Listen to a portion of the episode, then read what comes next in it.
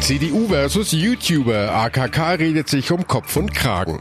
EU sucht neue Chefs. Wer bekommt welche Posten? Und Abschied von einer Legende. Letzte Ehre für Niki Lauda. Besser informiert aus Bayern und der Welt.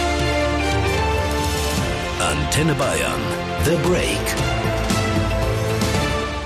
Willkommen zum Nachrichtenpodcast von Antenne Bayern. The Break ist die Auszeit für mehr Hintergründe, mehr Aussagen und Wahrheiten zu den wichtigsten Themen des Tages. Es ist Mittwoch, der 29. Mai 2019. Redaktionsschluss für diese Folge war 17 Uhr. Ich bin Antenne Bayern Chefredakteur Ralf Zinno. Die CDU im Schlagabtausch mit der YouTube-Gemeinde. Die Diskussion ebbt nicht ab und Parteichefin Kram-Karrenbauer schlägt weiter heftiger Gegenwind ins Gesicht.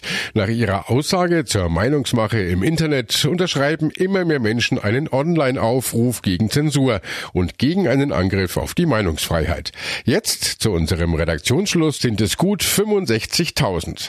Da nutzt es auch nichts, dass Kanzlerin Merkel sich offiziell hinter ihre Parteichefin stellt. Jeder, den ich kenne in der CDU oder jede, setzt sich für Meinungsfreiheit als ein Grundprinzip ein. Wir haben 70 Jahre Grundgesetz und deshalb gibt es daran auch gar keinen Zweifel. Wie kam es überhaupt zu der ganzen Diskussion? Antenne Bayern-Reporterin Jasmin Becker in Berlin, erklär uns das Ganze doch nochmal der Reihe nach, bitte. Also es geht ja um dieses Anti-CDU-Video von Rezo. Der YouTuber hatte kurz vor der Europawahl im Internet dazu aufgerufen, nicht die CDU zu wählen.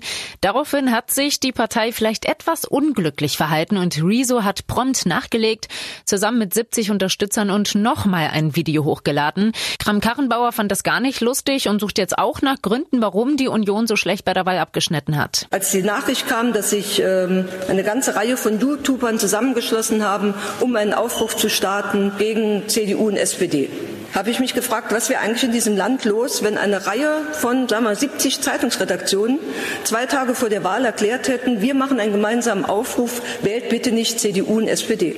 Es wäre klare Meinungsmache vor der Wahl gewesen. Und die Frage stellt sich schon mit Blick auf das Thema Meinungsmache, was sind eigentlich Regeln aus dem analogen Bereich und welche Regeln gelten eigentlich für den digitalen Bereich, ja oder nein? Also ich kann verstehen, dass die CDU-Chefin frustriert ist über das Wahlergebnis, aber der Vergleich passt natürlich überhaupt nicht.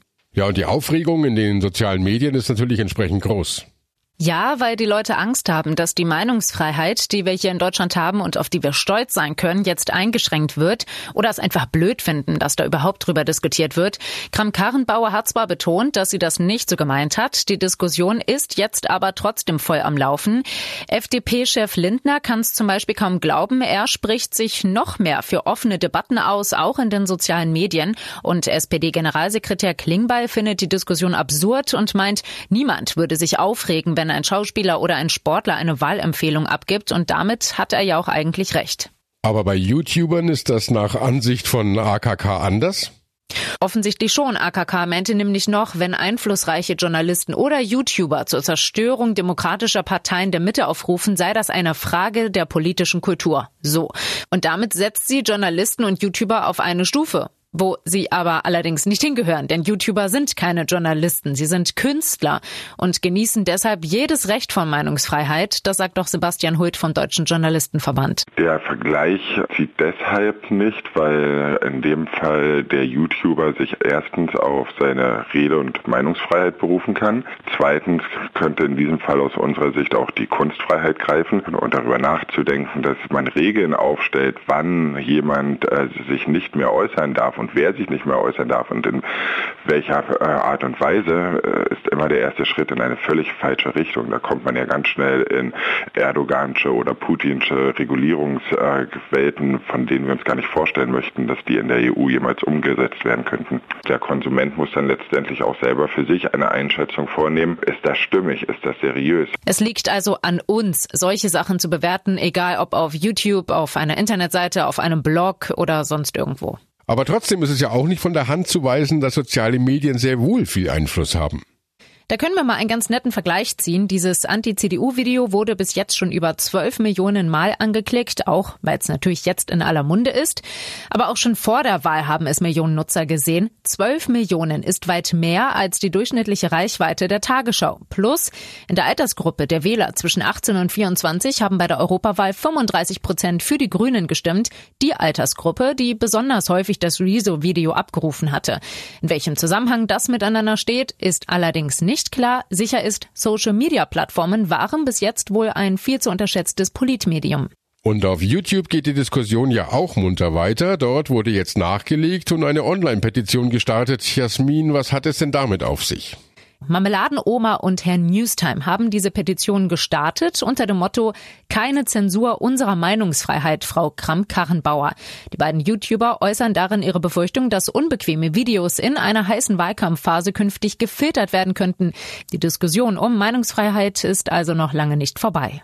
Die Digitalministerin Dorothea Beer von der CSU sieht in der ganzen Diskussion aber auch eine Chance. Sie sagte im Antenne Bayern Interview, also auch alleine, dass man merkt, dass man nicht mit alten Methoden neue Politik machen kann, Zukunft gestalten kann.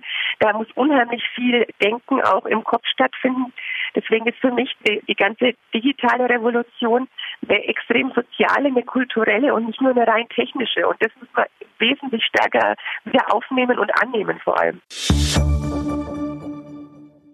Wer wird neuer Chef der EU-Kommission? Die Europawahl ist rum. Jetzt geht's darum, die wichtigen Posten an der Spitze der Europäischen Union zu besetzen. Dazu trafen sich die Staats- und Regierungschefs in Brüssel zu einem Sondergipfel. Noch heißt der EU-Kommissionspräsident Jean-Claude Juncker. Doch er geht im Oktober. Er hofft auf einen hochkarätigen Nachfolger. Einen ähnlich guten wie mich. Präsident Tusk wird sondieren, zuhören, aber heute fällt keine Entscheidung sagte Juncker vor dem Gipfel. Nach dem Gipfel war man auch nicht viel schlauer, hatte aber immerhin einen Plan. Und der sieht so aus, sagt Bundeskanzlerin Merkel. Wir haben festgelegt, dass wir natürlich nicht direkt, aber doch indirekt über vier Persönlichkeiten sprechen werden. Den Vorschlag für die Position des Präsidenten der Europäischen Kommission. Dann aber auch müssen wir einen Ratspräsidenten wählen. Das Parlament muss einen Parlamentspräsidenten wählen und es gibt einen hohen oder eine hohe Beauftragte für die Außenpolitik. Die Verhandlungsführung wird Donald Tusk haben. Wir haben ihm ein Mandat erteilt, sowohl mit dem Parlament als auch unter den Mitgliedstaaten zu sondieren. Wir wollen bis zum Juni-Rat, also 20. 21. Juni, auch möglichst die Lösung und unseren Vorschlag für das Amt des Kommissionspräsidenten haben. Denn unsere Aufgabe als Europäischer Rat ist, einen solchen Vorschlag zu machen, wissend, dass das Europäische Parlament diesen Vorschlag natürlich bestätigen muss. Das Europaparlament muss zustimmen, sagt Merkel, und genau darauf setzt der Spitzenkandidat, der niederbayerische CSU-Mann Manfred Weber. Er ist Fraktionschef der EVP, der Europäischen Volkspartei. Im Europäischen Parlament wird es definitiv keine Mehrheit geben für irgendeinen Kandidaten, der nicht vorher Spitzenkandidat war, der nicht vorher Gesicht gezeigt hat, der nicht vorher Programm gezeigt hat, sich den Menschen vorgestellt hat, das Grundprinzip von Demokratie praktiziert hat, nämlich vor der Wahl Gesicht und Programm zu zeigen. Doch auch seine Konkurrenten haben gute Karten. Anders als Weber haben sie auch schon hochrangige Posten in der EU. Der niederländische EU-Kommissar für rechte Fragen, Franz Timmermans von den Sozialdemokraten und die liberale Margarete Vestager aus Dänemark. Sie ist seit fünf Jahren EU-Kommissarin für Wettbewerb. Antenne Bayern-Reporterin Sarah Geser-Day in Brüssel. Merkel steht natürlich hinter Weber, aber Frankreichs Präsident Macron und etliche weitere EU-Staats- und Regierungschefs stellen sich quer. Was haben die denn gegen Weber? Also in den Augen einiger Staats- und Regierungschefs ist Weber nicht der richtige Kandidat, weil er keine Regierungserfahrung hat. Er war in Deutschland beispielsweise nicht Kanzler oder wenigstens Minister.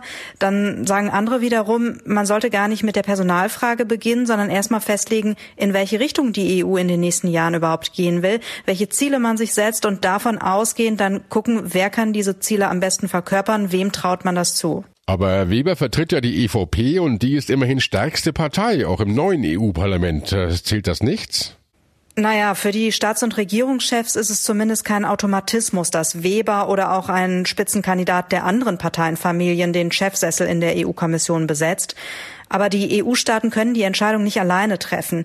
Die können nur eine Person nominieren. Das EU-Parlament muss dann noch zustimmen. Und die Fraktionschefs haben schon klar gesagt, nur einer der Spitzenkandidaten wird eine Mehrheit von uns im EU-Parlament bekommen.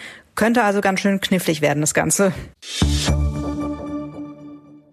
Wir schauen nach Österreich und äh, das diesmal ausnahmsweise nicht aufgrund der politischen Turbulenzen. Unser Nachbarland hat Abschied genommen von einer Legende, von Niki Lauda. Der verstorbene Formel-1-Pilot war heute im Stephansdom in Wien aufgebahrt, der erste Sportler überhaupt, dem diese Ehre zuteil wurde.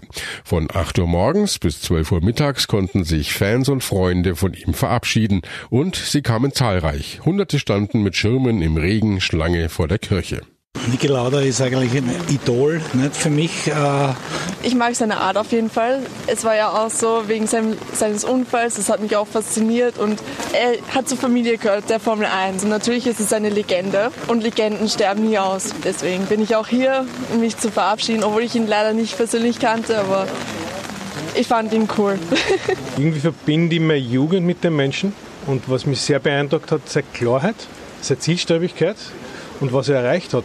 Der hat sich in ein Auto gesetzt, hat äh, unglaubliche Erfolge gehabt und dann sagt er, ja, jetzt möchte ich gern nicht mehr im Gras fahren, sondern möchte fliegen, macht den Flugschein und baut Fluglinien auf und das ist sehr beachtlich. Aufgebahrt war Niki Lauda an einem braunen Sarg, am Kopfende ein roter Rennfahrerhelm. Einer der Trauerredner war sein österreichischer Landsmann, Hollywood-Legende und Ex-US-Gouverneur Arnold Schwarzenegger. Bevor wir dazu kommen, nochmal ein Blick auf das Leben der Formel-1-Legende. Andreas Nikolaus Niki Lauda wurde 1949 in Wien als Sohn einer einflussreichen industriellen Familie geboren.